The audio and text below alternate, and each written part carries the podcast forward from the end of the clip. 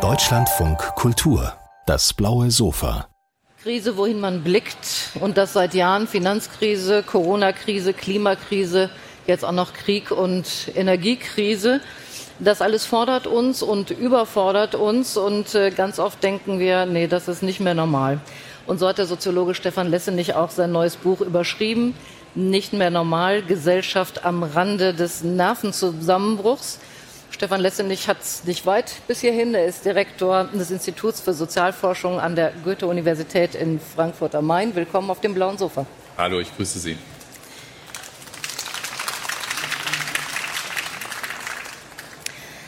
Nicht mehr normal heißt ja, es gibt oder gab ein Normal. Wie sieht denn dieses Normal aus? Also es gab ein Normal von Regelmäßigkeiten, die sich in dieser Gesellschaft eingespielt hatten, normalen Lebensvollzügen für die große Mehrheit der Gesellschaft und Normalitäten, die institutionell eingerichtet waren. Also das alte Normal sah, glaube ich, über Jahrzehnte dieser Gesellschaft so aus, dass wir sowas wie Wirtschaftswachstum hatten, also einen, steigenden Wohlstand, jedenfalls im Gesamt der Gesellschaft und vielleicht auch für Durchschnittshaushalte tendenziell steigenden Wohlstand ähm, auch sozusagen eine beständige Wertschöpfung, die es ermöglicht hat, auch soziale Umverteilung zu betreiben, also irgendwie auch einen wachsenden Wohlfahrtsstaat und darüber vermittelt bestimmte Sicherheiten der Lebensführung, Erwartbarkeiten biografischer Art. Ähm, wir hatten nicht zuletzt äh, mehrere Jahrzehnte, sieben, acht, äh, jedenfalls im Kern Europa und in Deutschland Frieden. Ähm, der war lange gesichert irgendwie durch das Gleichgewicht des Schreckens, aber jetzt spätestens seit 89, 90 irgendwie auch die Vorstellung, ähm, jetzt ist sozusagen der, der Frieden auch auf lange Frist gesichert, ja, sozusagen diese Auseinandersetzung ist vorbei. Ähm, wir hatten auch ähm, lange die Möglichkeit, ähm, Zuwanderung zu regulieren, also zu schauen, wen lassen wir rein, wen nicht, äh, GastarbeiterInnen anzuwerben und dann aber auch wieder die Schleusen dicht zu machen und dann selektiv äh, bestimmte Bedarfe zu decken in der Arbeitsmigration. Ähm, und wir hatten, glaube ich, auch ein kulturelles Klima in dieser Gesellschaft, was, was jetzt stark geprägt war durch, ja, heute würde man, glaube ich, mittlerweile sagen, weil es zum Thema geworden ist, durch weiße männliche Mittelschichten. Ähm, und ich glaube, all diese Normalitäten sind ähm, jetzt nicht verschwunden, aber an den verschiedenen Punkten, die ich jetzt auch genannt habe, gibt es doch schon Zweifel, ob diese Normalität, also die Regelmäßigkeit dessen, dass man sich auf solche Strukturen, Einrichtungen und äh, Selbstverständlichkeiten verlassen kann, äh, dass die schon im Schwinden begriffen ist und ähm, die Einschläge in diese Normalität jetzt im wahrsten Sinne des Wortes mit dem Ukraine-Krieg kommen mir auch näher. Das stimmt, das ist wirklich auch nochmal eine Verschärfung. Ähm, Sie schreiben, Normalität ist auch soziale Praxis, ja, also dass Normalität ähm, sozial strukturiert ist und was ich auch interessant fand, sozial strukturierend wirkt. Vielleicht könnten Sie das nochmal kurz erklären. Ja, also es gibt ja eine, sozusagen eine öffentliche Herstellung von Normalität. Also es gibt gesellschaftliche Regeln, die auch zum Teil niedergeschrieben sind. Der Gesetzgeber formuliert ständig Regeln. Es gibt eine Schulpflicht oder eine Steuerpflicht und so weiter. Das sind Normalitäten, die zum Teil auch nicht mehr hinterfragt werden.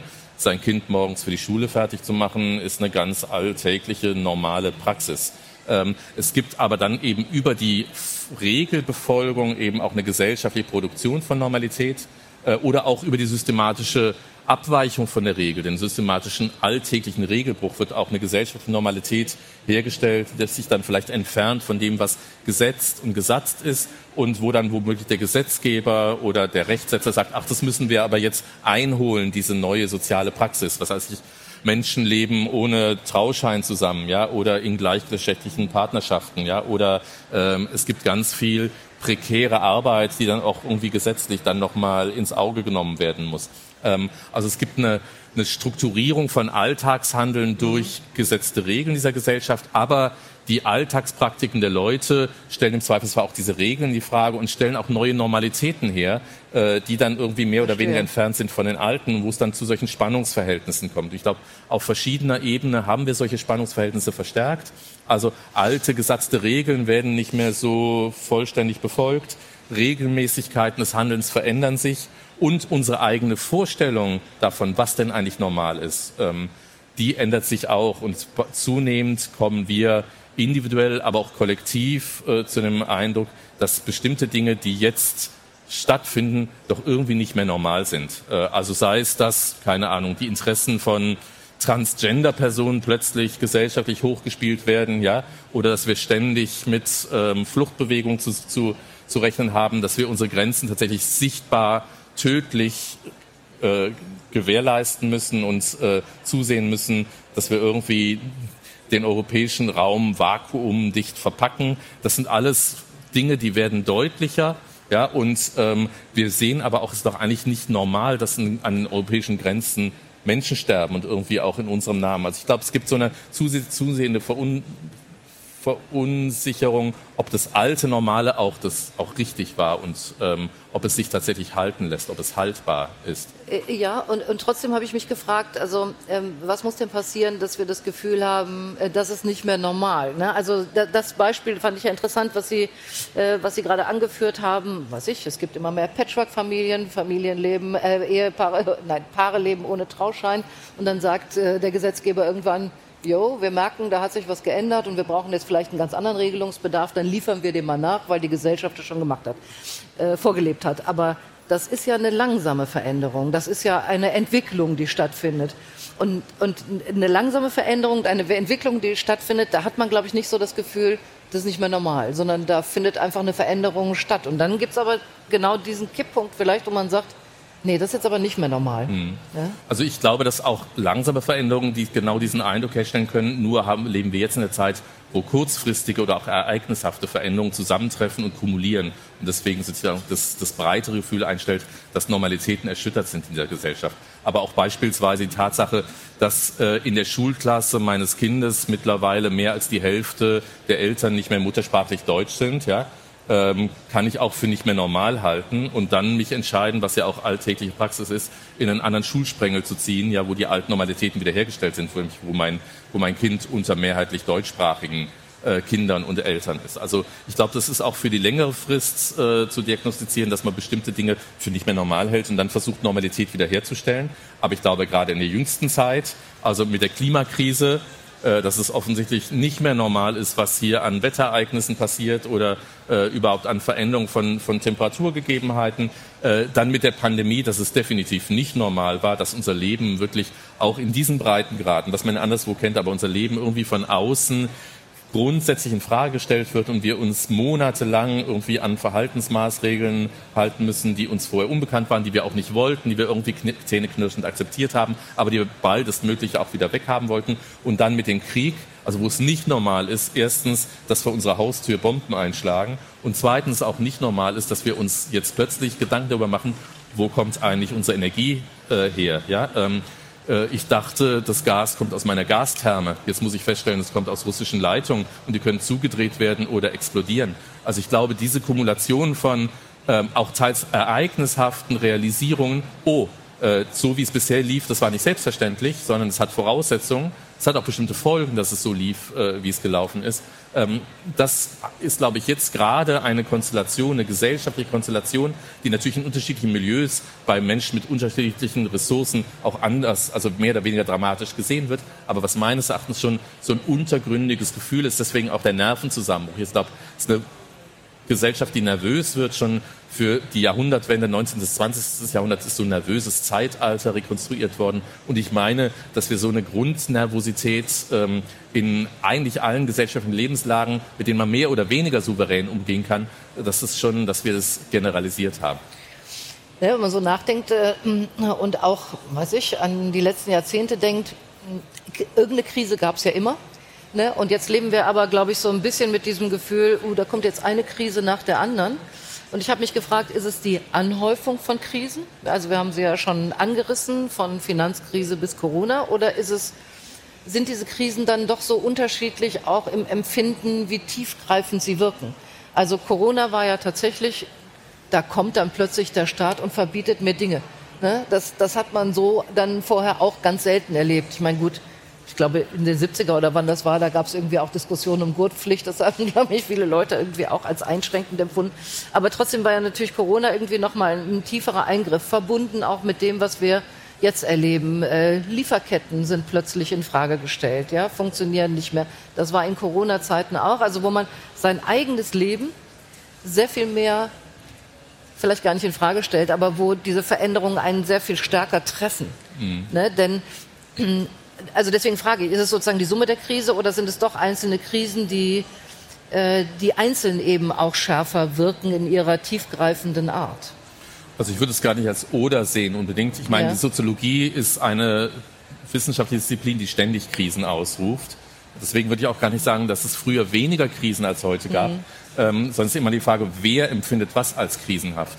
Und ich glaube, viele Krisen, die es schon gab, sind eher von Randmilieus dieser Gesellschaft erfahren worden. Also die Krise, dass man nicht weiß, wie man im Winter sein Wohnzimmer warm kriegen soll, hatten einige Haushalte in dieser Gesellschaft auch schon vor ein, vor fünf Jahren, vor zehn Jahren. Nur dass es jetzt sozusagen in der Gesellschaft in Breite als krisenhaft verhandelt wird, äh, Ähnliches gilt ja auch für prekäre Arbeitsbedingungen. Ja, dass das ist irgendwie mhm. das neue Normal ist. Es gab immer prekäre Arbeitsbedingungen für ja, ähm, nicht deutsche Staatsbürgerinnen, migrantische Arbeit, aber auch für viele Frauen. Ja, und wenn es sozusagen ins Zentrum des Geschehens rückt, nämlich wenn gesellschaftliche Kerngruppen betroffen sind von dieser krisenhaften Infragestellung von bisherigen Normalitäten, dann beeinflusst es eben auch den öffentlichen Diskurs und dann die gesamtgesellschaftliche Wahrnehmung. Weil diese Gruppen, die dann erstmalig auch davon betroffen sind oder vielleicht erstmalig in der Breite von diesen krisenhaften Erfahrungen, die haben in der Regel auch irgendwie die gesellschaftliche Deutungsmacht, jetzt die nächste Krise auszurufen oder zu sagen, das ist doch nicht mehr normal. Für viele andere am Rand der Gesellschaft war das schon fast vieles schon nicht mehr normal. Aber jetzt sind die Gruppen, die auch über Normalitätswahrnehmung und Vorstellungen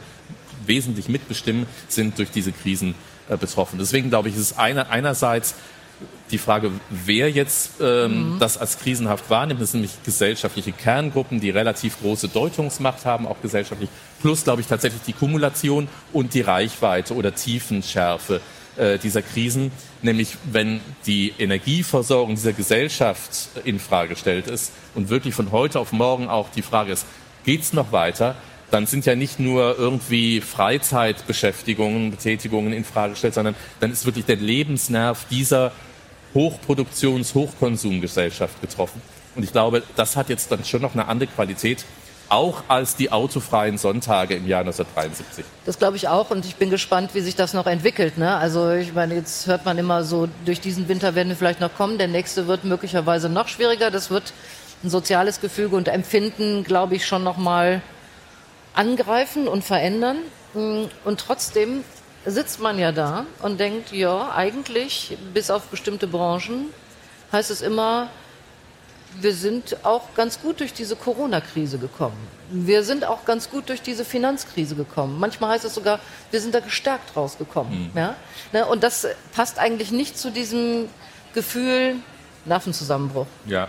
Ja, ich meine, es ist immer die Frage, wer dieses Wir ist. Ne? Wir mhm. sind ganz gut durch die Finanzkrise gekommen äh, weil Deutschland eine bestimmte Position ja in der europäischen Gemeinschaft, Union und sagen in der Weltwirtschaftsordnung hat, ja, wo es, wo Deutschland davon profitieren konnte, keine Ahnung, erstens starker Schuldner zu sein, zweitens in Europa eine starke Wirtschaftsmacht zu sein. Also Spanien und Griechenland sind nicht so gut durch die Finanzkrise nee, klar. Ich rede von Deutschland, ähm, logisch. Ne? Wir mhm. sind auch ganz gut durch die Migrationskrise gekommen, weil wir uns einerseits als weltoffen und als dann die Weltmeister der Aufnahme von Migrantinnen, Geflüchteten äh, zeigen konnten, weil wir aber gleichzeitig über Schengen ja, und über dann auch äh, Abkommen mit der Türkei und so weiter mhm. eigentlich einen Großteil der Lasten dann auch raushalten konnten aus dieser Gesellschaft. Wir sind ganz gut durch die Pandemie gekommen, ja, weil wir eine starke Position haben, um den Leuten, wenn sie denn wollen, vier, fünf und sechsfach Impfungen gewährleisten zu können. Ja, ähm, und man muss nicht weit gehen äh, in der Welt, äh, um zu sehen, das ist nicht all, überall gleichermaßen äh, der Fall. Und wir sind auch ganz gut durch die Energiekrise bisher gekommen, weil wir eine Bundesregierung haben, die mal eben 200 Milliarden locker machen kann, wenn sie denn politisch will. Auch wiederum, weil äh, sich dieser Haushalt, ja, dieser Bundeshaushalt und sozusagen die Position Deutschlands als Schuldner das irgendwie leisten kann. Ähm, das sind aber genau. sozusagen Verlängerungen des Alten, also ja. die Produktion von Normalitäten, wo es, glaube ich, auch ein Einvernehmen gibt. Das sind jetzt nicht nur die politisch verantwortlichen Akteure, die da Normalität wiederherzustellen und verlängern äh, zu trachten, sondern ähm, ich glaube auch viele Bürger und Bürgerinnen erwarten genau das von der Politik, also diese alten Exakt. Normalitäten fortzuschreiben und irgendwie es zu gewährleisten, dass wir stabil durch diese Krisen fahren. Und trotzdem, glaube ich, gibt es die Wahrnehmung, dass immer mehr Anstrengungen ähm, realisiert werden müssen. Also 200 Milliarden müssen plötzlich losgeeist werden, die früher undenkbar waren für irgendwas. Ja, also der Einsatz wird schon größer. Genau. Äh, aber die sind eben auch plötzlich da und werden irgendwo hervorgezaubert und man denkt, huch, wo kommt denn das jetzt her? Und ich glaube, dass tatsächlich ganz viele Leute mit diesem Gefühl da sitzen, das wird vielleicht nicht ewig so gut gehen, aber es fehlt es fehlt tatsächlich eine offene, klare Aussprache darüber. Ne? Das ist so mein Gefühl, mit dem ich da sitze. Ich denke, die wenigsten wollen wahrhaben, dass tatsächlich ähm, Wachstum endlich ist, dass, äh, dass man auch einen Lebensstil verändern muss. Und gleichzeitig haben wir aber auch keine politischen Akteure, ich nehme sie nicht wahr, die einem das auch sagen. Ja, die sagen, Freunde, wenn wir hier irgendwie auch die nächsten Jahrzehnte noch mal gut über die Runden kommen wollen, auch vielleicht anständig, auch die äh, benachbarten Regionen mit in den Blick nehmen, dann müssen wir irgendwie darüber nachdenken, was das für unseren Lebensstil bedeutet. Mhm. Ja? Also ich denke von, von politischen Akteuren jedenfalls im gegebenen politischen System mit all seinen ja, Repräsentations- und dann auch ähm, äh, Legitimations- und Wiederwahllogiken ist es nicht zu erwarten, dass politische Akteure sich hinstellen und reinen Wein einschenken oder sagen, jetzt seien wir doch mal ehrlich, was wir bisher gemacht haben, hatte zwar eine gewisse Rationalität für sich, nämlich äh, wir haben dafür darüber vermittelt, relativ stabile Lebensverhältnisse für gesellschaftliche Mehrheiten hier produziert, aber eigentlich war es auch ziemlich irrational. Es war relativ wahnsinnig, was wir gemacht haben. Zu denken, wir könnten immer neue Energie reinpumpen, ja, und die kämen von irgendwo her und uns kann es egal sein, wo sie herkommen, wie sie produziert wird. Genau. Ja, oder die Vorstellung, wir haben hier halt hier einen Sozial- und Territorialraum, den kann man irgendwie dicht machen. Ja, da kann man auch Schleusen auf und zu, ähnlich wie mit der Energiezufuhr. Da kann man sagen, jetzt brauchen wir Arbeitskräfte, jetzt brauchen wir sie nicht mehr. Ja, ähm, das sind ja irrsinnige Vorstellungen. Welcher politische Akteur sollte sich hinstellen und genau das sagen, wenn gesellschaftliche Mehrheiten, da kann man glaube ich von ausgehen, genau das nicht hören wollen. Ja, dann ähm, macht man sich vielleicht dann mal persönlich Gedanken in, in bestimmten Lebenssituationen oder wenn man bestimmte Praktiken ähm, an den Tag legt, wo man denkt, ja, also nachhaltig ist es nicht, ja, irgendwie, ich weiß, dass ich äh, das eigentlich nicht tun sollte, aber ich tue es trotzdem. Aber es gibt ja irgendwie meines Erachtens so ein stilles Einvernehmen zwischen denen, die politisch verantwortlich sind und denen, die sie wählen oder die das, die potenzielle ja, Legitimationsgrundlage dieser, dieser, dieser Position sind, zu sagen, also wenn wir irgendwie durchkommen wie bisher, dann machen wir das auch. Ja, scheint so. Und wahrscheinlich stimmt es auch in weiten Teilen, aber was man eben auch wahrnehmen kann, ähm, ist, dass es eine zunehmende Skepsis gegenüber staatlichen Institutionen und staatlichen oder politischen Akteuren auch gibt. Äh, und ich kriege jetzt schon wilde Zeichen, dass wir leider irgendwie am Ende unseres Gesprächs angekommen ist. Aber Sie sehen, das Buch regt sehr an zur Diskussion. Stefan Lessenich, nicht mehr normal, Gesellschaft am Rande des Nervenzusammenbruchs. Sei Ihnen empfohlen. Vielen Dank, Herr Lessenich. Vielen Dank.